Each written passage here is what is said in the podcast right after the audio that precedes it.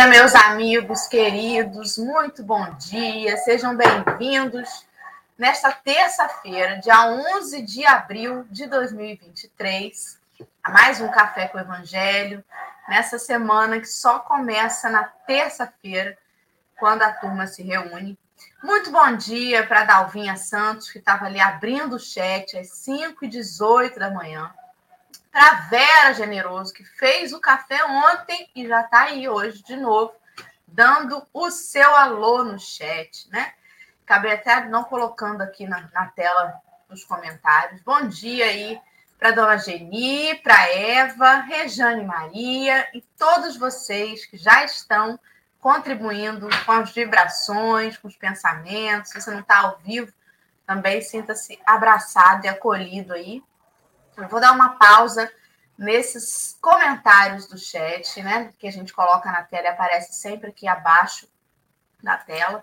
Vou dar uma pausa para fazer a audiodescrição dos nossos amigos deficientes visuais que não veem a nossa tela, mas que estão aí ouvindo o trabalho e pelas redes de podcast também. Então, nós estamos numa tela retangular, estamos divididos hoje em quatro retângulos menores. O primeiro retângulo no canto superior esquerdo tem uma tarja escrito Café com Evangelho. Eu estou abaixo dessa tarja, eu sou a Dora, eu sou uma mulher branca, de cabelo castanho, com uma mecha grisalha, ele é alisado na altura do ombro, estou com uma camisa branca, uma cadeira gamer preta, o fundo da minha tela é uma parede cinza com um armário, à direita uma porta azul, à direita ainda uma bancada branca e um violão pendurado. Ao meu lado direito está Marcelo Turra, que é um homem branco, de cabelo curtinho, castanho, com alguns fios prateados, óculos de grau, barba e bigodes espessos, grisalhos, uma blusa, é, parece um azul clarinho para mim, o fundo da tela é uma parede branca com alguns quadros pendurados. Abaixo, né, no canto inferior esquerdo, está Henrique, que é um homem moreno de cabelo castanho, com coque para trás da cabeça, barba e bigodes espessos, uma camisa branca com umas manchinhas azuis. O fundo da tela dele é uma parede escura lá atrás, com lateral e teto na cor branca. E do lado dele, no canto inferior direito, está Alessandra Veloso, que é uma mulher branca, de cabelo grisalho, liso, um pouquinho abaixo ali do queixo, uma blusa preta, o fundo da tela dela é uma parede branca. E do ladinho dela, o desenho de Jesus, da cintura para cima, sorrindo e acenando para a tela, com uma blusa branca escrita em inglês, eu te amo. E por fim, um banner passando lá no cantinho inferior da tela. Durante o programa passam diversas mensagens. A que está passando no momento convida os amigos para curtir, compartilhar e se inscrever nos canais para divulgar a doutrina espírita. Um bom dia a todos que estão com a gente, especialmente né, a Lê Henrique e Marcelo. Muito bom dia, querido amigo. Gente, estava aqui olhando para o calendário e descobri, olha, me liguei que semana que vem, quando estivermos juntos, será 18 de abril. 18 de abril é um dia importantíssimo, porque 18 de abril é o dia do lançamento do livro dos Espíritos. Foi o chute que Allan Kardec deu inicial para que o movimento espírita existisse. Então, Semana que já tô, olha, eu já tô, olha assim, o que que é o transtorno de ansiedade, né? Eu já estou terça-feira que vem pensando que estaremos juntos no dia 18 de abril de 1857, 57. Allan Kardec lança o Livro dos Espíritos, a princípio, com 505 perguntas na sua primeira edição e na sua segunda edição revisada com 1019. Então, assim, eu já estou. Sei lá o que, que eu vou fazer semana. Já estou pensando numa festa. Eu quero dizer para vocês que já estou aqui pensando em um evento. Porque eu acho que Mas é porque você está no modo centenário. Tudo para você modo, é um grande evento. modo centenário. Tudo para mim, por exemplo. Tudo para mim é um, back, é um backdrop, para você botar, tirar foto. Tudo para mim é uma bola de soprar. para mim é nessa faixa, né, Alessandra? Alessandra, você está no movimento festivo. A Alessandra que está de frente hoje, né? Bom dia, bom dia. Então, você já quer para comemorar o dia do Livro dos Espíritos, a gente já começa na quinta-feira estudando o Livro dos Espíritos. Mas Depois é, a gente, gente parte. Então, assim, na verdade, é uma comemoração, né? É que nem aniversário. O bom para mim de comemorar aniversário é quando você começa a comemorar um mês antes e vai ter um mês depois. Esse, para mim, é a comemoração ideal. Então, a gente já começa assim a comemorar. É, é, é assim carnaval na Bahia? Movimento de E aí a gente já começa a comemorar no dia 18, nessa semana, né, o estudo do livro dos Espíritos, né, meu povo? E aí Dorinha estava falando assim, Jesus está aqui acenando. Eu só me lembrei dos pinguins de Madagascar. Sorri e acene, né? E a gente tem dito que tá assim, só no sorri e acene. Então, vamos embora, Henrique. Está no modo sorri e acene? Bom dia, eu estou no modo cortador dos outros. Eu estou falando em cima dos outros, eu estou mal educado. Bom dia, Marcelo, Dora, Lê, cada um do chat. Uma ótima terça-feira, dia 11 para cada um. A gente tem ainda chocolate na geladeira da sobra da Páscoa. Um bom dia. Muito bem, então já estamos aí no chat com o link de hoje, que faz menção ainda ao mesmo versículo de ontem, Está em João, capítulo 11, versículo 44. Esse texto de hoje chama-se Libertemos. Ele foi publicado em duas ocasiões, no Reformador, na revista Reformador, em junho de 1960, portanto, há mais de 80 anos, e no livro Palavras de Vida Eterna, no capítulo 70. Perdão, não mentira. 60. Não, é desculpa mais de 60 anos. É, eu não estou fazendo conta direito. Minha cabeça não está muito boa não esses dias. Palavra de Vida Eterna, capítulo 75. Eu somei 60 com 23. Estou pensando. Mas, enfim, vamos lá. É, então, amigos, como convidamos todas as vezes, né? Por favor, cliquem no link, acessem o texto, não se limitem ao que a gente conversa aqui que é pouco, né? E a gente sempre consegue extrair um pouco mais, cada um individualmente.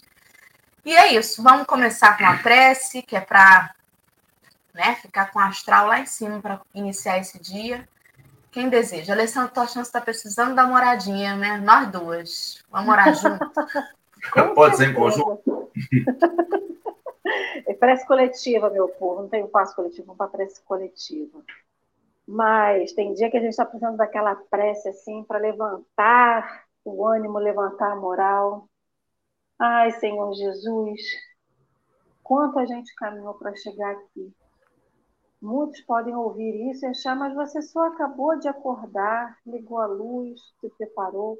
Não, Senhor Jesus, essa caminhada ela começa muito tempo lá atrás, começa na construção dos nossos valores, começa na construção do indivíduo que somos hoje, porque não podemos negar o nosso passado, Senhor Jesus.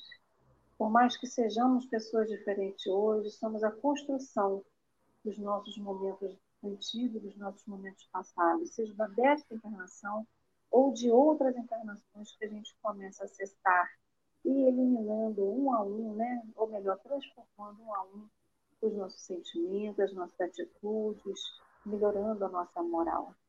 Senhor Jesus, como o passado muitas vezes nos aprisiona, o nosso presente também nos aprisiona, nos atando, como a Lázaro, que ficou atado por faixas, por gases, ataduras.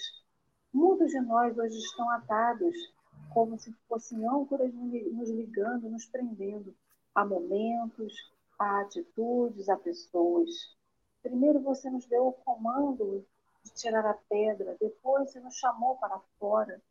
E agora, Senhor Jesus, você diz: desate, desate os nós que te prendem a determinada ação, a determinada pessoa, a determinado momento da sua vida. E vá, siga, prossiga, recomece a sua vida. Esse é um chamado para todos nós. Porque se somos constituídos hoje por um passado, na frente de nós se abre toda uma perspectiva de um futuro, não com ansiedade, mas com esperança. Esperança de dias melhores, de situações melhores, de atitudes melhores. E que, como Lázaro, Senhor, que ressuscitou, voltou à vida com seu, com seu influxo de energia, que cada um de nós possa absorver de Ti tudo aquilo que seja necessário, Senhor, para que também nós ressuscitemos e deixemos para trás tudo o que não nos acrescenta, tudo o que não contribui para a gente, para a nossa melhoria. E que sigamos na nossa, na nossa melhor vida, na nossa nova vida, contigo, Jesus. Sempre, sempre, porque contigo sempre o caminho é de muita resignação, Senhor Jesus, mas também de vitória. Então, nos abençoa, nos empurra, Senhor Jesus, nos abençoe sempre. Graças a Deus. Graças a Deus. Então vamos lá, o texto já está na tela.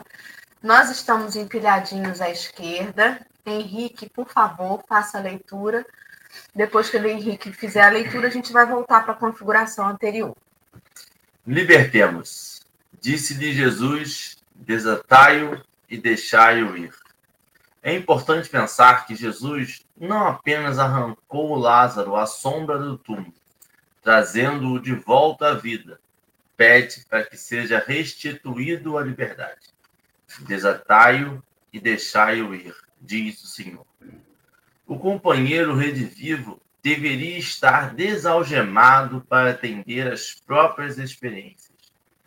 Também nós temos no mundo da própria alma os que tombam na fossa da negação, os que dilaceram os ideais os que nos arrastam à desilusão, os que zombam de nossas esperanças e os que nos lançam em abandono, assemelham-se assemelham-se a mortos na cripta de nossas agoniadas recordações.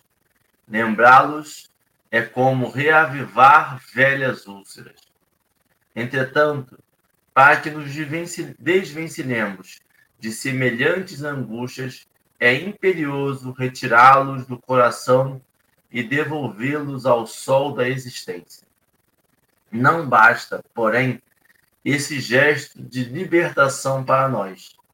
É imprescindível haja de nossa parte auxílio a eles, para que se desagrilhem. Desagrilhoem. Desagrilhoem. Nem condená-los, nem azedar-lhes. O sentimento mas sim exonerá-los de todo compromisso, ajustando-os a si próprios. Aqueles que libertamos de qualquer obrigação para conosco, entregando-os à bondade de Deus, mais cedo regressam à luz da compreensão. Se alguém, assim, caiu na morte do mal diante de ti, ajuda-o a refazer-se para o bem. Entretanto, além disso, é preciso também desatá-lo de qualquer constrangimento e deixá-lo ir. Emmanuel. Muito bem. Henrique, você quer começar? Eu acho que dessa parte toda, a parte mais difícil para mim é o desatá-lo de qualquer constrangimento. Porque dentro de mim, eu acho que a pessoa talvez não tenha real consciência do erro e eu acho que ela precisa de um constrangimentozinho leve para que aquilo fique marcado e ela sinta a culpa e que eu possa ver a culpa em seus olhos. Esse essa permissão, esse aceite de que cada um tem seu tempo no nível crístico, como é dito nos evangelhos, é algo para mim que, dentro da minha experiência, quase inumano. Beira a pergunta dos apóstolos de quem poderia ser assim. E a gente tem que resgatar algumas memórias e alguns personagens que já viveram entre nós, que não foram reencarnações crísticas, mas que foram seres humanos que conseguiram de alguma parte esse perdão. E não estamos pessoas, falando de pessoas famosas, nós estamos falando, às vezes, de desconhecidos que passam por casos e que falam uma vez ou outra e aparecem na televisão citando o perdão ao assassino, citando o perdão ao agressor, sem nenhum tipo de constrangimento a eles. Esse passo de desatar o nó, que para mim desatar o nó é como se fosse explicar para o outro, sabe? Olha só, fulano, não é assim. Você tem que ir livre, não sei o quê. Aí a pessoa entendeu, vai embora. Mas esse falar já pode ser um constrangimento. Esse explicar para o outro pode ser que a pessoa já tenha percebido e só esteja ali constrangendo ela de que o que ela fez foi errado, além do conhecimento que ela já adquiriu da própria experiência. É, de novo, esse bom senso, esse, esse limite, essa, esse, essa sintonia, né, do, do quanto eu percebo que o outro já foi, já entendeu, mas ao mesmo tempo eu tenho a obrigação moral de dizer para aquela pessoa que o que ela fez foi errado. É... Eu não sei. Eu já entendi muitas vezes que pedir desculpa para algumas pessoas é ofensivo. As pessoas não gostam de desculpas. Eu tenho tentado não, não, não pedir o pedido de desculpas mais. É, mesmo sabendo que às vezes é necessário, mesmo sabendo que aquelas palavras têm poderes mágicos, mas a gente tem tentado entender que isso pode ser, de alguma forma, humilhante para algumas pessoas. Mas daí a simplesmente acordar e fingir que nada aconteceu a uma ofensa, sei lá, sabe? Me parece que eu não estou preparado ainda. Talvez eu precise reencarnar mais algumas vezes para entender essa, essa, essa ideia de que é a experiência dele e que aquilo não me afete. Porque eu consigo entender, sabe? No momento de desabafo, eu consigo entender que o outro tem a experiência dele. Mas aquilo me abala ainda. Eu consigo entender que fulano fez o que fez, porque está no processo, ele me fechou no trânsito porque ele está com pressa. Mas aquilo me deixa ainda numa energia que eu não gostaria de estar. É porque é sobre você, não é sobre o outro. Eu, eu sei, mas aí que tem loucura. Porque é ao mesmo tempo que é sobre mim, quando a outra pessoa fala desculpa, aquilo me mexe e apazigua dentro de mim. Então o outro tem um poder sobre mim ainda, tanto para o bom quanto para o mal. Tanto para o ruim, para me tirar dessa vibração boa, quanto para o bom, para me trazer para essa vibração boa, de falar assim, tá bom, então beleza, ufa.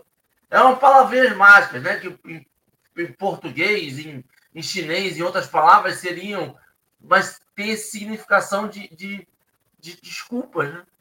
Então, você está falando isso quando é evidente o equívoco.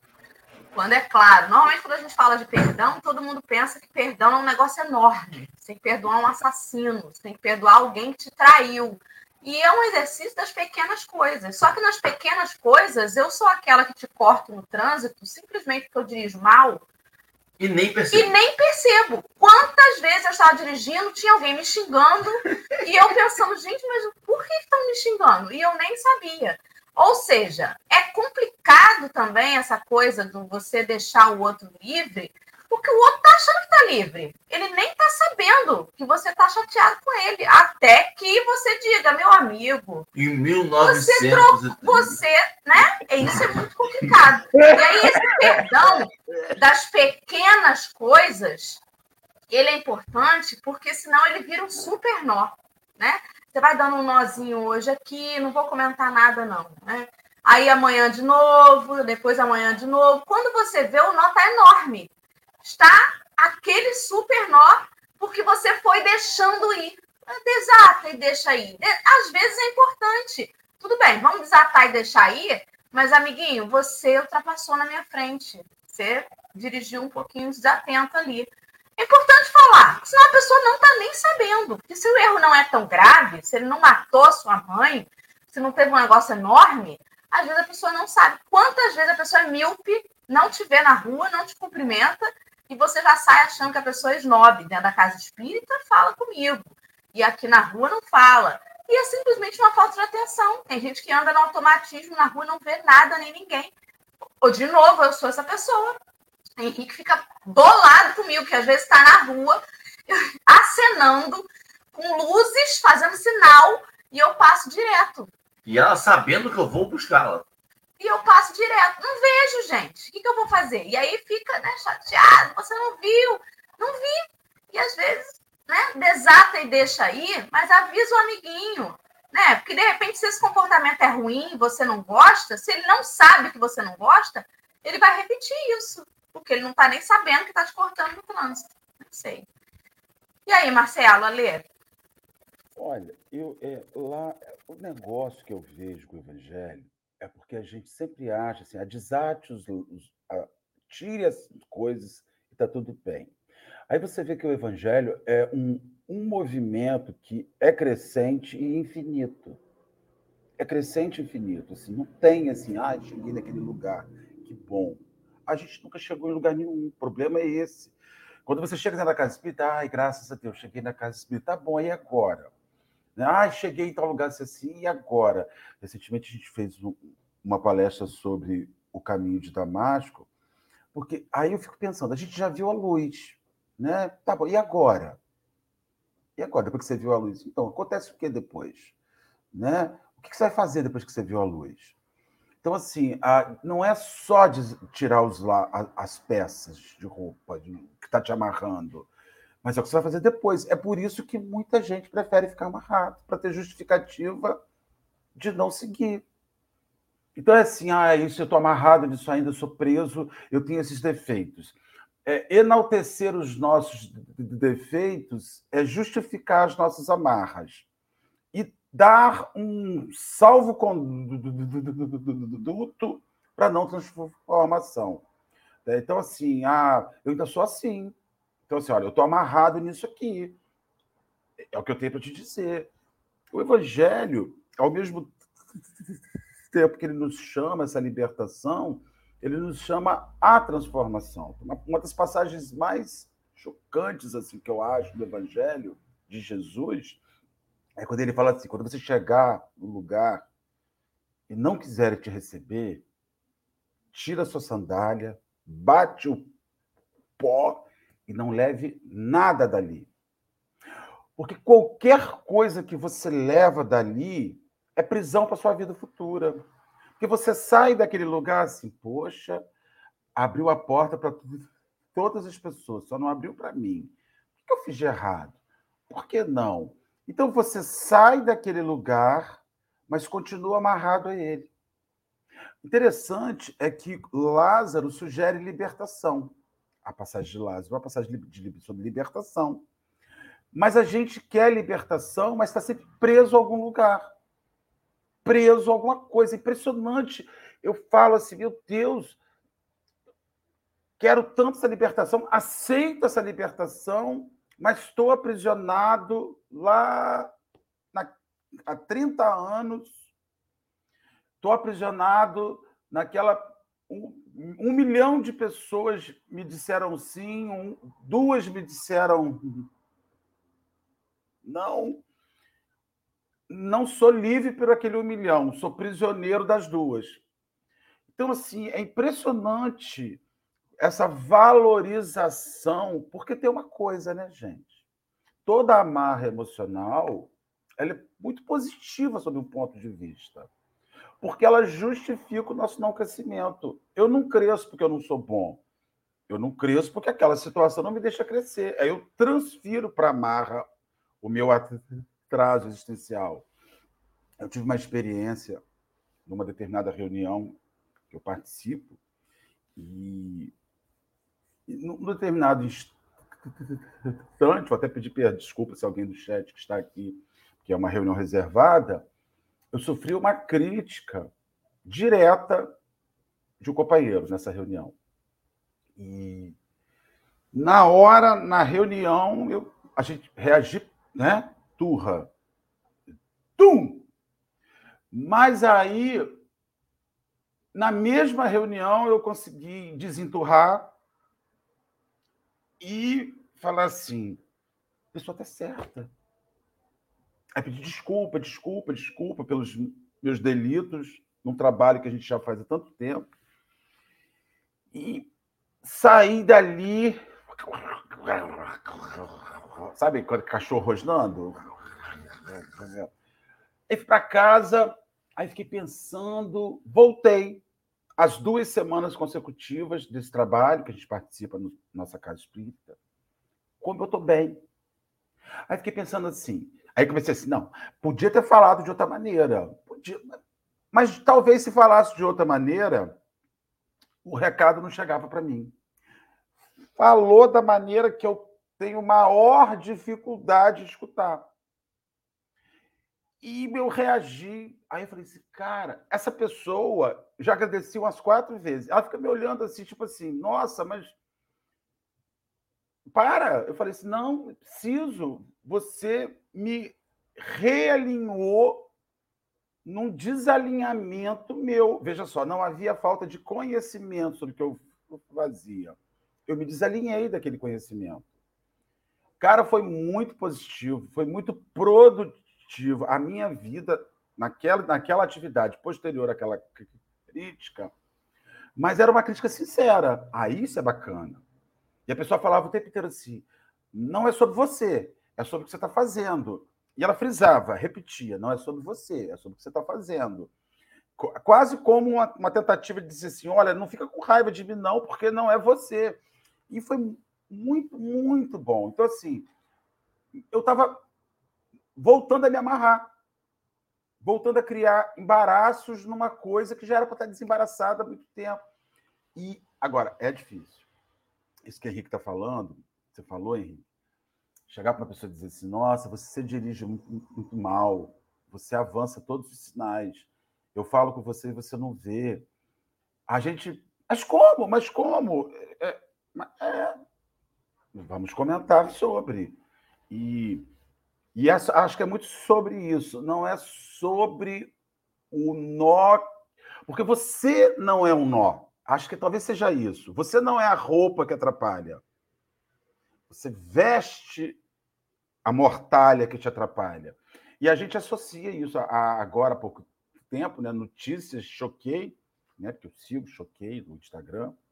Choquei. Fulana de tal que assassinou o empresário é motorista de aplicativo. Ó, oh, cara, ela está desamarrando os nós dela. Aí vem a pergunta: você pegaria o Uber com essa pessoa? Aí, porque ela não vai deixar a morte Itália, na nossa concepção, nunca. Se, se assassinou fulano de tal, se esquartejou fulano de tal, o que não fará com o Henrique? O que não fará com Dora? O que não fará com... O Marcelo não vai fazer porque é mais sacos para botar o corpo dentro. Então, assim, a gente não, a gente não acredita nesse tirei a Ah, não, fulano não pode ter tirado aquilo tão fácil. Aí entende, Henrique. Né? Você acredita? Ale? Alessandra, você então, acredita? É muito, é muito complexo essa questão do, do tirar os nós e deixar ir, né? Porque uma coisa é quando nós impedimos alguém de seguir. Que é isso que você está falando, Marcelo. É a crítica a essa mulher, a filha que matou os pais, que hoje faz faculdade e quer prosseguir a vida. Ou fazendo moda. Como é que... E os outros anônimos, por exemplo, um morador em situação de, de rua. Durante a pandemia, por incrível que pareça, no início da pandemia, com a questão do auxílio, muitos moradores em situação de rua resolveram sair das ruas e foram constituir, né, conseguir a sua casa, conseguiram pagar um aluguel. E as pessoas falavam assim: mas como que pode? Morava na rua agora tem uma casa. Então, assim, a pessoa que está em situação de rua, ela tem que viver para sempre numa situação de rua e se ela consegue se auto é, sustentar, se ela consegue uma, essa promoção da sua, da sua individualidade, isso é ruim. Então a gente diz que ele tem que estar atado à rua, porque assim eu conheci assim ele tem que ser para todo sempre. Então é a gente impedindo alguém ir. E tem os nós que nós, nós próprios atamos e que não desatamos e não queremos seguir. Como Lázaro, muitos de nós, se não podemos dizer todos nós, temos os nossos momentos em que a gente desiste da vida. E a gente quer continuar dormindo, a gente quer continuar naquele estado de apatia, de lentidão, de letargia, enfim, né? Só que assim, quando nós fazemos conosco próprio, Tudo bem que o peso e a medida vai ser o mesmo para as duas, né? Tanto para com o outro quanto para si próprio. Só que assim, quando eu infiro somente na minha vida é uma coisa. Agora, quando eu digo que o outro não pode seguir por um preconceito meu, por uma pré-determinação minha, isso é muito difícil. Então eu digo, né, nesses, nesses atandos nós, que uma pessoa não pode casar com outra pessoa do mesmo sexo. Eu digo que uma pessoa assim, o assado, não pode ser feliz. Que uma pessoa assim, o assado, ela tem que estar condenada ao inferno. Então, essa questão de desatar o nó, Henrique estava falando, e você também, Marcelo, sobre os nós emocionais, né? No relacionamento, quando você acaba um relacionamento emocional, afetivo, sempre é bom você chegar para a pessoa e falar: oh, está acabando por causa disso. Não é DR, é conversa, é diálogo. Porque quando um elo desse fica solto, ou seja, sem saber o que está acontecendo, um segue e o outro, enquanto isso, ata um nó na vida da outra pessoa e que ela não consegue seguir adiante, porque ela não sabe por que, que acabou. Por que, que acabou? O que, que aconteceu? Então, assim, a gente ata nós na vida das pessoas se a gente perceber. E esse nó emocional é muito delicado, porque não depende só de você desatar esse nó. Depende de uma outra pessoa que fez isso por você. Que ata o nó e você nem sabe que o nó está ali. Então, a gente tem esse nó que a gente ata. A gente estava falando esses dias sobre a questão do recomeço, que esse sentido do vem para fora o recomeço. E depois do recomeço tem o que, que te prende, né? Como o Lázaro estava todo enfaixadinho, porque era o processo de mumificação lá que eles usavam, né? no, no, no cuidado físico, o que, que a gente está aprendendo? Um mero cadarço de sapato desamarrado, ele te leva à queda. É um nó que foi desfeito que te leva à queda. Então, esse desatar os nós, ele não pode ficar ponta solta, porque isso também pode te levar à queda e te pedir um recomeço. O recomeço que foi chamado lá atrás não vem para fora, né? Então, como âncoras que nos prendem a determinados locais, a determinadas pessoas, porque a gente também fica preso a pessoas, né? Ah, eu tenho que cuidar da Dora, porque a Dora é minha amiga eu gosto muito dela. Então, para todo sempre eu vou cuidar da Dora, ou do Henrique, ou do Marcelo, ou do fulano, do Beltrano. Eu tenho que fazer isso. Então, não é que a gente tem que abandonar as pessoas, mas é saber que os ciclos se fecham, saber que ciclos abrem e como um ciclo também pode ter uma finalização. E a gente quer ficar arcando na vida com relacionamentos, a gente falou também isso nessa passagem de Lázaro, os relacionamentos tóxicos, abusivos, porque parece que a gente está atado a alguém, a uma situação, a, uma a um determinado local. Eu não posso ir embora de Ilhas Ostras porque eu nasci aqui, morri, vou morrer aqui. Por que você nasceu e você tem que morrer aqui? O que, que te impede de seguir adiante, de você conhecer o que está além de Rio das Ostras ou de Cabo Frio, né? Então, ontem, na, no texto de ontem, tem uma passagem que diz assim: Lázaro não podia ser feliz tão só por revestir-se revestir novamente de carne perecível, mas sim pela possibilidade de reiniciar a experiência humana com valores novos. Isso é desatar o nó, são os valores novos. Se essa mulher que fez picadinho do marido e colocou em saco, está querendo uma vida nova, ela tem essa oportunidade. Só ela pode estabelecer novos nós ou novas situações de impedimento na vida dela. Agora, quando eu digo, a Alessandra diz, você continua naquele estado, de, daquele estado que você ocasionou esse crime, eu estou atuando na vida da pessoa, estou impedindo ela de prosseguir. E aí a gente não imagina, ou a gente esquece que a gente aprende na doutrina e aprende na vida, porque a vida é também física, né? Física é aquela questão de, de prova, né? De escola, nós somos energia. E aí é que está o X da questão. E quando eu crio esse nó energético, e que a vida da pessoa fica parada. Eu emano para essa pessoa. André Luiz, mais do que ninguém, vai falar sobre a psicosfera, sobre toda essa parte que a gente emana pensamento, que a gente, né, o pensamento que a gente emana, a gente concretiza na, em algum lugar. Então, assim, é muita responsabilidade. Não só de atar a pessoa com aquele preconceito, com aquela pré, pré-julgamento, mas também com a energia que eu mando para aquela pessoa. Ela é uma assassina e ela vai ser assassina para todo sempre. Não. O, o, que ela fez, ela pagará com toda certeza. Mas ela tem que ter uma possibilidade. Fala aí. Eu vou, vou, vou usar, vou, vou, vou falar o que você está falando aí, complementar um pouquinho, usando exemplos que a gente tem no nosso dia a dia. Então, às vezes, ali, a gente age igual os cachorros dos meus vizinhos aqui. Então, agora, latindo, late assim, porque o outro está latindo. E aí a gente tem que parar e pensar. Não tem nem motivo, real. né? O que, que a gente, Ale, eu moro em Rio das Ostras, num bairro longe do centro. O que, que eu tenho a ver com uma mulher que fez, cometeu um crime, ficou presa, está trabalhando no, no, como, como motorista de aplicativo em outra cidade, em outro estado, que não tem absolutamente vínculo nenhum comigo eu vou latir e vou procurar energia, um nó, só porque tem alguém latindo e procurando energia, um nó. Eu estou caçando nó para os outros. Não me basta meu nó. Eu tenho que me ligar lá, lá, lá, lá longe, lá na caixa prego, lá onde meus olhos não podem alcançar. Eu estou fazendo, a gente está fazendo isso. E a gente tem. Gente, é, de novo, ou a gente acredita na doutrina, ou a gente acha que tudo é aleatoriedade. A gente tem um dispositivo mágico chamado celular, que tem internet, que a gente se conecta em qualquer energia, em qualquer lugar. Se eu entrar hoje em Bangladesh e ficar procurando crimes em Bangladesh, eu vou encontrar crimes em Bangladesh. Se eu entrar hoje e procurar crimes nos Estados Unidos, vai ter crimes. Ainda vai, vai... encontrar fórum de discussão para crimes em Bangladesh.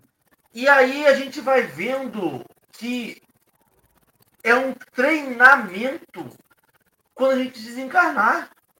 A gente, enquanto espírito, vai ficar procurando isso. A gente vai ficar procurando latido para latir junto. Do que, que eu estou latindo, sobre o que eu estou falando, aonde eu estou empregando a minha energia. A gente tem passado isso, e aí eu vou usar outro exemplo do nosso cotidiano. É, e aí com bolha, exemplo do nosso cotidiano enquanto uma bolha, tá? A gente teve dois crimes aí de atentados contra a escola, né? E começou-se um temor gigantesco sobre a minha escola vai ser a próxima. Então eu estou criando uma psicos eu não tenho nenhuma ameaça. Não tem nada escrito em lugar nenhum. Mas o pensamento de que a minha pode ser a próxima está fazendo com que escolas tentem encontrar segurança, mandem carta para a polícia militar, manda é, mensagem para a diretora da escola às 11 horas da noite, porque tem que contratar alguém para 7 horas da manhã, ter um segurança armado na escola sem ter nenhuma indicativo de que vai ter ali, sendo que a segurança da escola já é satisfatória, mas não para evitar um massacre como tem nos Estados Unidos. Eu, eu entendo a preocupação e aceito a preocupação, mas o que, que eu estou atraindo? Aonde eu estou indo? Eu estou criando alguns monstros imaginários e me defendendo de monstros imaginários enquanto eu tenho monstros reais aqui presentes e que eu estou negligenciando. A gente precisa saber onde está se esforçando. A gente precisa lembrar de novo para que, que serve a doutrina espírita. A doutrina espírita serve apenas para consolo de familiares, de falar com nossos familiares, serve apenas para conforto, dizer eu sou o esclarecedor de um espírito é, perturbado, ou serve para me lembrar de que quando eu morrer, desencarnar, eu vou ser aquele irmão.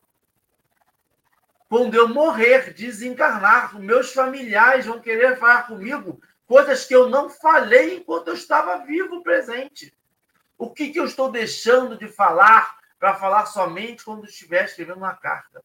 O que, que eu estou deixando de desatar um nó para precisar de um irmão esclarecedor depois de desencarnado vir numa reunião mediúnica para ter o esclarecedor para poder me lembrar. O que, que eu preciso ir numa reunião mediúnica depois, numa palestra pública depois, Porque aqui, enquanto encarnado, estou preocupado em latir, em reclamar, em ir para onde, aonde está o movimento, onde está o Huawei, onde tem o acidente para eu parar meu veículo para poder ir lá ver se tem ferido, sendo que eu tenho curso zero de bombeiro, zero de pronto-socorro. só vou lá tirar foto e postar no Facebook. Eu estou procurando isso. Quando terminar isso aqui, eu vou procurar isso. Eu estou procurando nós, Marcelo. A vida é. Cara, eu estava falando com Dora ontem. É, eu, a, vida, a minha vida é tão cheia de problema que quando vem problema dos outros, eu falo assim: olha.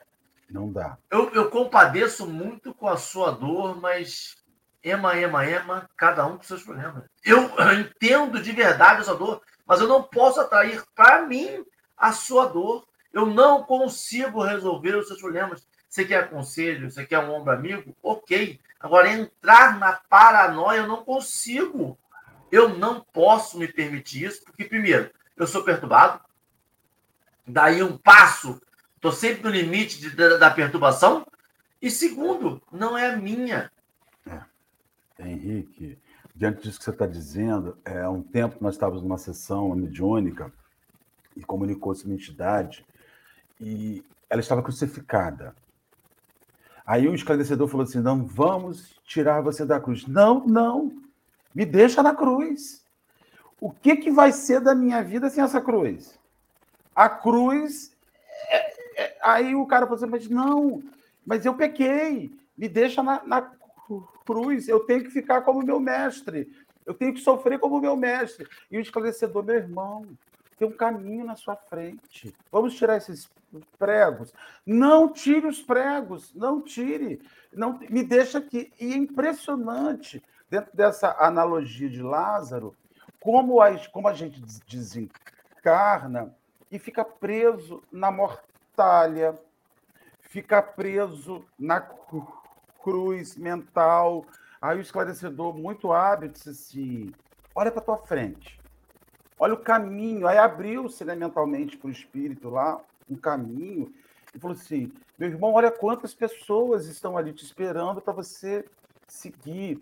Mas aí falou assim: mas eu não sei viver sem minha cruz, eu não sei viver. E, e, e esse processo de Lázaro de libertação é porque tem determinada hora que aquilo que te oprime vira seu objetivo de vida. Se, o que, que eu vou fazer sem meus problemas? Como é que eu vou viver sem minhas dores?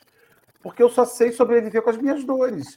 E é uma negação que o ser humano tem com a felicidade, com novos caminhos, com novas possibilidades. Há uma negação. Aí a pessoa fala para você assim: eu não sei como é que você consegue fazer isso. Né? Eu falo, gente, mas como? Eu não sei. Aí eu penso assim: eu não sei como é que essa pessoa consegue estar no mesmo lugar, com as mesmas coisas, com os mesmos problemas, com as mesmas lutas a vida inteira. Penso para mim. Não emito esse conceito, porque cada um está onde. Mas, assim, é muito impressionante, e essas já são as minhas considerações finais, porque a gente já está com quase 50 minutos de café com o Evangelho, é passar rápido, que a gente sair dessa cruz significa sacrificar uma identidade. Aí vem a questão do homem velho. Tirar as amarras significa sacrificar aquele homem e deixar surgir um outro. Sabe? Deixar. E me lembro de, uma, de um livro de Amélia Rodrigues, Espírito, que escreve muito por Divaldo Pereira Franco, o sinal da obra que o Divaldo psicografou, para mim, assim, os Espíritos de Amélia Rodrigues, os cinco primeiros livros, Primícias do Reino, Pelos Caminhos de Jesus, Quando Voltar a Primavera, né? tem mais outros, outros lá, são assim, a, a obra prima do Divaldo ali, do, de Amélia Rodrigues. Ela faz complementações históricas a esses apontamentos do Evangelho. Ela conta uma história sobre a configuração. Belíssimo, né, Dora? É uma coisa profunda, belíssima. É, estilo Boa Nova, estilo esses Isso. livros. Né? Isso. Mas ela tem uma página sobre a, a mulher que é, que, é, que é adulterada e levada à praça pública. E ela escreve o depois da praça pública. Ela, aí ela, ela, ele fala o seguinte, ela fala o seguinte: ela vai buscar Jesus à noite. Porque, assim como o Lázaro, né, a ressurreição acabou com a vida de Lázaro, né? destruiu com a vida do Lázaro. Ao invés de deixar Lázaro numa posição confortável, só de volta para casa e vai ser feliz, a ressurreição acabou com a vida dele. Pacto com o diabo, foi o demônio, você era para estar tá morto. Lázaro quase que quis morrer de novo por causa daquilo. Ela vai procurar o mestre e fala assim: Senhor, o Senhor me libertou hoje, salvou a minha vida hoje. Mas os homens, não. Eles. O que, que eu faço? Aí ele fala: Filha, vai-te daqui. Comece sua vida em outro lugar. Recomece em outro, porque aqui não dá mais. Então, assim, isso é, isso é um recado que a gente precisa guardar para a nossa vida. Tem vezes que romper com a marra significa migrar. Migrar de casa, migrar de rua, migrar de cidade. Para você ter o direito. Ontem, MC Carol, fanqueira, proibidão, choquei lá, que eu sigo essa Falou, Você está seguindo o de choquei? Direto. Cho... MC Carol disse assim. Só quer ficar chocado. MC Carol disse assim: Este ano eu encerro a minha vida no funk. Vou mudar de país, vou mudar de nome, vou mudar, porque eu não aguento mais o que o que eu fiz causou para mim. Então, o que ela. Eu acho inteligente pra caramba. Uma mulher de 29 anos que está com dinheiro para morar em qualquer lugar que ela quiser, diz assim: vou começar a minha vida lá, você, dona de uma hamburgueria. E o quanto é difícil, né? E o quanto é difícil. E, assim, e é isso. Tem horas que você precisa quebrar, soltar as amarras, mas não dá para permanecer naquele lugar. Não dá para permanecer com aquelas convivências. Porque aquelas pessoas vão te lembrar o tempo inteiro do que você era. Cara, isso é. Ah, mas quem não te conhece que te compre essa frase. Quem não te. Eu te conheço. Ó, eu sou do tempo do Aranha. Mas ao mesmo tempo, Marcelo, o quanto mudar e permanecer no mesmo local é também satisfatório. Porque as pessoas vão olhar para você, você pode ter essa. Isso. Porque as pessoas vão olhar você e falar assim, quem conhece que te compre. E aí você poderia dizer assim, é, realmente, eu sou aquela pessoa.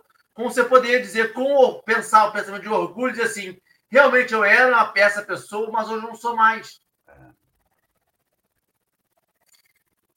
É, desse, desse livro aí que Marcelo citou, Primícias do Reino, esse capítulo que fala da mulher adúltera, depois que ele fala para ela, né, para ela sair e tudo mais, ela refaz a vida dela, né? É, re, recalcula lá a rota, como diz a Gleice, nossa amiga. E aí ela começa a cuidar de leprosos. E aí ela vai se dedicar né, ao cuidado desses irmãos que ficam renegados, né? enfim, relegados. Anos passam, muitos anos passam, e eis que ela estava ali cuidando de um doente que estava cego, leproso, cego. E ele pergunta a ela se por que, que ela faz isso, por que, que ela se dedica a cuidar dos outros, se ela também era enferma e tal. E ela diz que não, mas que ela teve um encontro com uma pessoa que mudou a vida dela. E aí ele pergunta, mas quem é que fez isso com você? Aí ela falou, Jesus, tive um encontro com Jesus uma vez e aquilo mudou completamente o meu caminhar. E aí este homem cego, doente, fala assim, esse Jesus, eu também encontrei ele. Mas, mas ele não foi muito legal comigo, não, porque ele libertou a minha mulher adúltera. Era o marido dela. Agora você vê como o mesmo encontro libertou um e o outro ficou aprisionado. Foi Jesus que aprisionou ele? Não. Foi ele que se aprisionou. Então, essa coisa do deixar e o ir é uma, é uma decisão sua, mas se o outro vai, é uma decisão dele. Porque pode ser que você liberte e o outro empaque ali. Você não tem responsabilidade sobre isso. Então, foi muito, muito feliz essa lembrança do Marcelo, que trouxe essas, essas duas, duas reflexões, né, que ele colocou, e essa do final que eu lembrei agora, que o cara ficou amarrado naquele acontecimento, chateado, o orgulho dele ferido até aquele momento. E como a vida não brinca em serviço, foi a própria esposa dele que foi cuidar dele no final desse momento, né?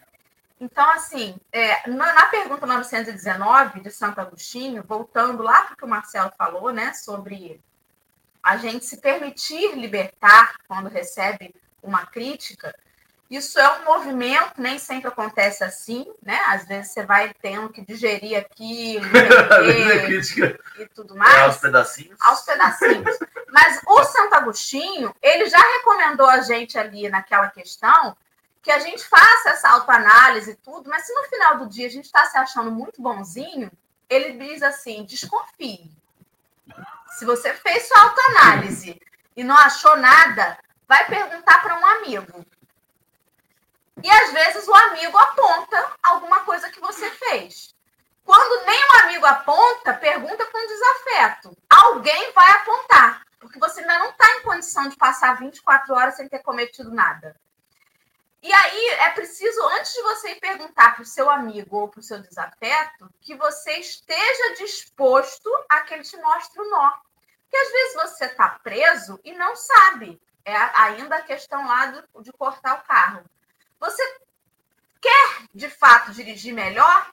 Ou você quer só se enganar achando que você está dirigindo muito bem? Você quer mesmo que alguém avalie a sua direção? que alguém te aponte, olha, aqui você não pode cortar. Ou você não, não quero nem saber. Prefiro continuar assim, achando que eu sou perfeito. Tem que ter disposição para fazer até o fim a proposta da 919. Não é só se perguntar no final do dia se está tudo bem. Porque senão a gente se sabota. Ai, eu errei, mas eu nem sabia que eu tinha errado. Ótimo e vou dormir achando que eu sou a reencarnação de Emmanuel, no sexo feminino. Ainda mete Quando você está disposto. Errar é, humano, é o quê? Sim. Errar Ainda mete aquela, mas errar é humano. Quem, quem nunca errou, que atire a primeira pedra, porque eu vou continuar errando. Nem Cristo agradou a todos. Pois é. Então é isso. Tem que ter disposição. Tanto para deixar aí, que também não é fácil, tá, gente? Não é mole aceitar que as pessoas são o que são e dizer vai é muito difícil, mas também aceitar o, não, o contrário. Não é só vai, é vai e, e não quebra a cara, porque falar que vai eu aceito, vai que o que é teu te aguarda. É muito complicado. As duas situações são muito, muito, muito difíceis, mas que bom que elas são difíceis. Se fosse fácil, chamava miojo. Não é chama vida. Alessandra, suas considerações finais. Então, eu estava aqui pensando, ele fala sobre a questão do constrangimento, né? Que a gente não tem que causar constrangimento ou desatar as pessoas dos constrangimentos, e Emmanuel vai dizer, né? Lembrar essas pessoas, porque ele vai falando que a gente tem as, as pessoas que dilaceram os nossos ideais, que nos arrasta de desilusão, e vai tecendo aí um monte de pessoas. Aí fala assim: Lembrá-los é como reavivar velhas úlceras. A gente só vai lembrar disso, só vai sentir o que é isso quando sentimos nós na própria pele, né? Então, quando lembrar a gente das nossas faltas, dos nossos nós, é que vão que a gente vai sentir a dor da úlcera, né? E aí eu fiquei pensando, a Henrique estava falando sobre a questão, a gente estava falando sobre as, os casos públicos e conhecidos de pessoas que erraram, que estão iniciando uma nova vida. E aí eu fico pensando assim, por que é tão fácil a gente pedir a misericórdia ou pedir né, que esse constrangimento seja evitado com as pessoas que a gente conhece que a gente gosta? Seja o nosso círculo de amigos ou os nossos familiares. Porque quando é com o outro, ah, ele não é meu amigo, eu não conheço, ele não faz ele não faz parte da minha família, então pode botar ele para a úlcera doer e se puder botar um pouquinho mais de, de líquido ali que, que, que, pegue um pouquinho mais a úlcera, melhor. Ou, se for para poder expô-lo na rede social, expõe sem dó nem piedade. Então, o constrangimento, a gente vai falar assim, constrangimento, é, constrangimento pouco é bobagem, eu quero é mais. Então, é muito fácil a gente fazer com quem a gente não gosta, ou com quem a gente não conhece, ou com quem não é do nosso círculo de amigos e familiares. Mas por que quando é para os nossos familiares a gente quer botar pano? E às vezes não é botar pano, a gente não quer é lembrá-lo, fazer esse constrangimento, né, desatar do constrangimento, porque a falta já foi cometida. a falta já foi cometida. Não sou eu, Alessandra, que vou dizer para ele: olha, eu te disse, Deus vai te castigar, você vai vir no plano na próxima encarnação, e na próxima encarnação vai acontecer isso e isso com você. Lembre-se, por mais que, não, que a gente não acredite no olho por olho, dente por dente, mas pode acontecer a mesma coisa com você. Então, a gente está, como espíritas que somos, né, a todo momento lembrando as pessoas: olha, você foge da justiça de, de, dos homens, mas da justiça de Deus você não foge. Quem é que nunca falou isso para alguém? Seja para um filho, seja para um, parente, seja para um amigo, ou até para dizer anonimamente para alguém que está distante de nós. Até essa mulher do, do aplicativo, né? Então a gente pede muita clemência, a gente pede muita misericórdia para os outros, né? Olha, não faz isso com meu filho, não, ele errou, mas ele é humano, né? Errar é, é assim, errar ainda é humano, a gente pede a misericórdia para quem a gente ama, a gente pede o perdão para quem a gente ama. Mas para os outros, a vara da lei ainda é curta, porque a gente vai usar do artifício da lei, da lei dos homens, da lei de Deus, da lei moral, a gente vai pegar tudo que é possível imaginar, imaginário para a gente constranger o outro, né? Então é, é sobre isso, é sobre a gente tentar aplicar para a humanidade, seja ela qual humanidade for, qual for o ser humano que executou um erro, que incidiu no problema ou incidiu no, no equívoco, a gente tem que fazê-lo enxergar o erro dele. Porque é muito fácil dizer assim: olha, tá tudo bem, pode ir, eu continuo magoada, porque eu quero não saber nem o que, que ele me magoou. Então, expor o erro, expor o erro de. O equívoco não é jogar na cara, mas é falar assim: olha, aconteceu isso, eu não gostei, eu gostaria de que no próximo momento em que a gente se relacionasse de alguma forma, você não cometesse esse erro. Eu não gosto que mude meu nome usando uma coisa bem, bem, bem baixa, bem pequenininha, né? Não gosto que, que troque meu nome. Mas, assim, a gente continua carregando pesos e dores do que fizeram conosco, porque a gente não consegue falar, a gente não consegue se comunicar, porque a gente tem vergonha de dizer para o amiguinho, para o coleguinha, para o parente: olha, eu não gosto disso. E a gente vai aceitando.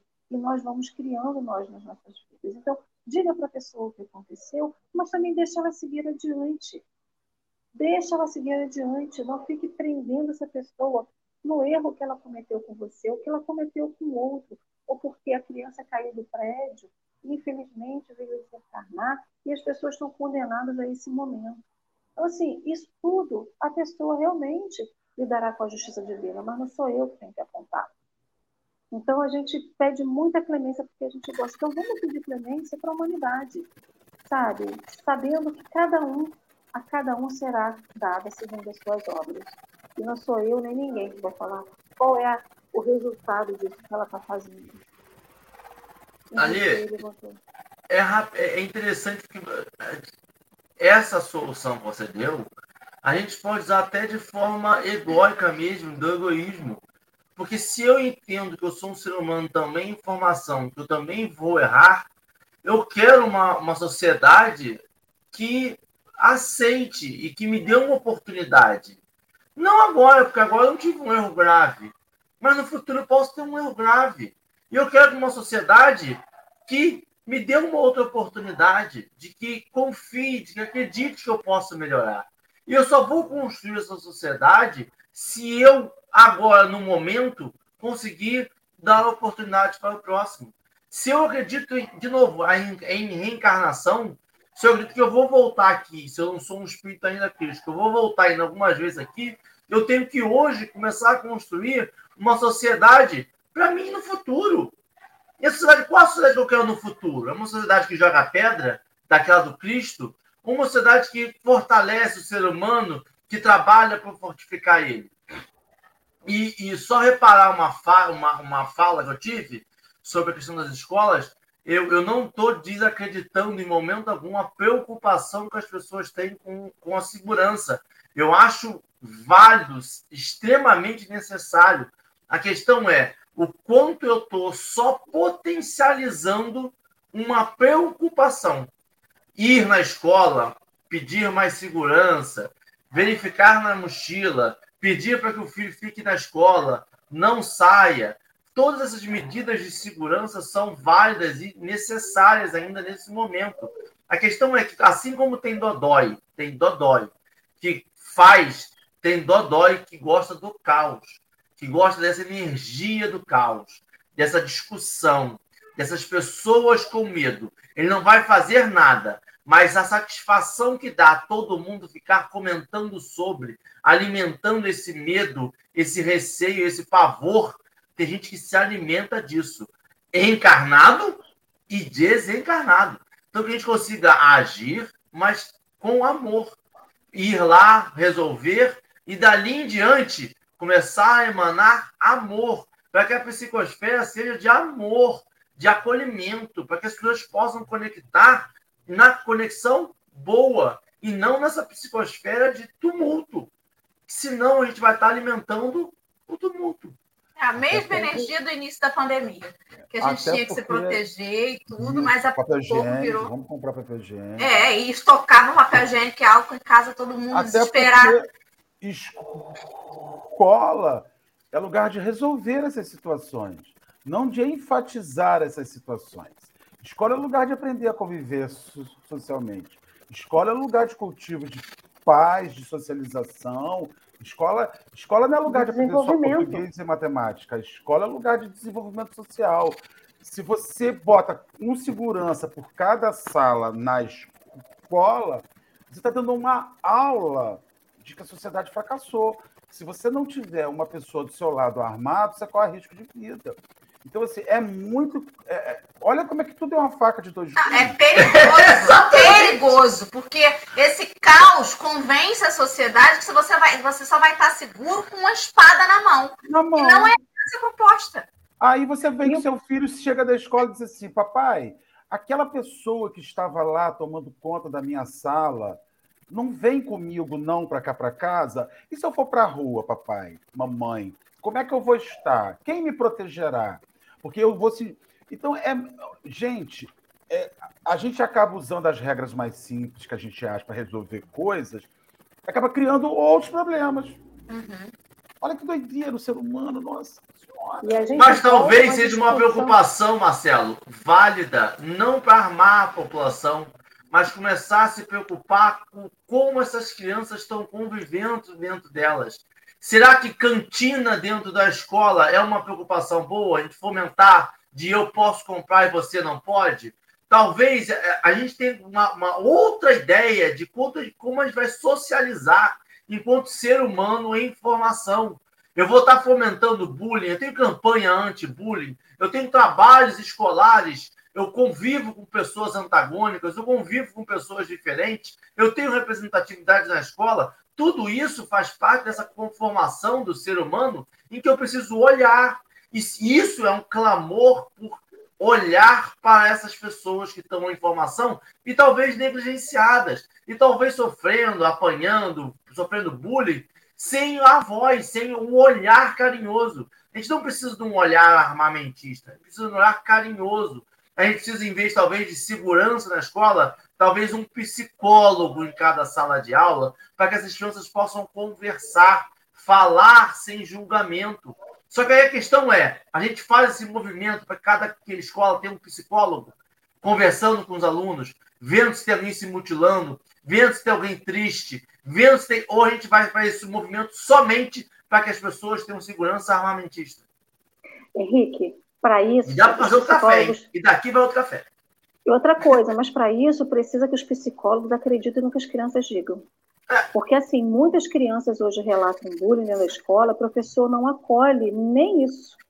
Então, o que, que acontece? A gente tem hoje, a gente volta a uma discussão armamentista no nosso país, em que a solução para a gente poder proteger as crianças é armar a, criança, a, armar a escola. E a gente lembra que, infelizmente, esse caso recente foi de uma arma que a gente, muitas pessoas de dentro de casa, principalmente quem mora em roça, que é o machado, que para muitos não é considerado como arma. A gente lembra que arma é só de arma de fogo. E a gente tem outras armas brancas aí, em que a gente, infelizmente, convive diariamente e ninguém explica. E, aí, e a gente volta para uma questão que você falou, que é a responsabilidade que cada um de nós tem nesse progresso da humanidade. Porque é muito fácil falar assim, ah, eu tenho que perdoar, Você tem que perdoar, Marcelo. Dora tem que perdoar, Henrique tem que perdoar. Mas por que, que eu não perdoo? Porque se o perdão não começa em mim, eu não tenho uma humanidade regenerada. Se o amor não começa em mim, eu não tenho uma humanidade regenerada. Ale, a gente quer ir para o mundo de regeneração para regenerar lá. Eu quero ser o aí... único espírito de inspiração no mundo regenerado. Mas eu só vou se você for primeiro. Mas como que eu posso ir para o mundo regenerado se eu, quando sento com os meus sobrinhos, Marcelo lá com a sobrinha dele no início da infância, você com as suas três meninas e dois sobrinhos próximos a você e fala que está sofrendo bullying na escola, você diz que é outra coisa, que ela está entendendo errado. Como que eu posso falar de uma humanidade regenerada quando os pais, as escolas, os professores, os psicólogos não escutam o que as crianças falam ou não conseguem entender a raiz disso? Então a gente vê que esse atar o nó é muito mais profundo, está enraizado dentro da nossa, do nosso perispírito, do nosso espírito, e que a gente tem que se libertar de amarra conceitual e muito mais do que só, sabe, não é só ah, perdoar, não é só amar. São coisas que estão dizem assim, eu tenho que sofrer porque eu sou pobre, ou eu tenho que sofrer porque eu não tenho dinheiro, porque eu tenho que sofrer porque tem aquilo, ou eu tenho que sofrer porque eu pisei no rabo de cachorro nas três encarnações passadas. A gente está se prendendo a situações e não deixando ir o que é passado e construindo um novo futuro. E aí a gente está querendo uma humanidade regenerada como? É, é, porque no fundo a gente acha mesmo que a gente já é bem bonzinho. E aí se dá conta de que você não é tão legal quanto parece, é muito ruim, gente. Muito. Muito ruim. Dá uma depressão, você passa pelas fases, né? Primeiro você nega. Primeiro vem a negação. Depois vem a depressão. Eu tô na depressão hoje. E é assim. E aí, gente, tem que acabar o café. Já tem uma hora e dez já. Não, não é. tem como continuar mais bom, hoje. É. Eu acho tão bom, eu acho maravilhoso isso. Eu não tenho compromisso nenhum depois. Não, eu tenho, mas assim, mas a gente. Mas é bom demais, né? Eu acho maravilhoso. Marcelo, você pode, por gentileza. Parei a pressa. Curta. Vou fazer uma pressa curta. Povo, Telefone aqui do atendimento fraterno aqui embaixo. Quem precisar, é, só indicar isso, atendimento fraterno. Isso. Nós não temos que nos reunir para falar dos problemas dos outros. Temos que reunir para discutir as nossas questões pessoais. Isso que é o mais difícil, Nossa Senhora. Senhor, nós aqui hoje reunidos, Lázaros que somos, Senhor, nós lemos as mensagens, falamos assim, Deus, mas que bonito isso aqui. Mas Lázaro, lá atrás, dois mil anos, Senhor, ressuscitar, qual o sentido disso? Eu sou Lázaro, Senhor. Nós somos Lázaro. Pelejando nesse encontro com Cristo que nos chama para fora, mas diz: solta o seu passado. Solta as coisas que te prendem. Como a gente é apegado, Senhor. Dizem que a gente é apegado aos elementos materiais. Mas, Senhor, eu nunca vi pelo menos falo por mim, Jesus, o maior apego que eu tenho são a minha parte ruim. Como eu sou pecada, minha, meu lado ruim, que eu chamo de personalidade forte, mas só é o meu lado ruim que precisa ser libertado. Que eu não tenha medo de recomeçar. Que eu não tenha medo de me transformar. Que eu não tenha medo de me perder, porque às vezes se perdendo você se encontra. Né? Tão bom estar aqui com os amigos, discutindo, refletindo e renascendo todo dia. Que seja um renascimento também dos que nos ouvem, nos assistem, nos ouvirão e assistirão. Graças a Deus. Ai, oremos. Que assim seja. Até amanhã. Tem mais café. Deixa eu achar aqui. Achei. Tchau.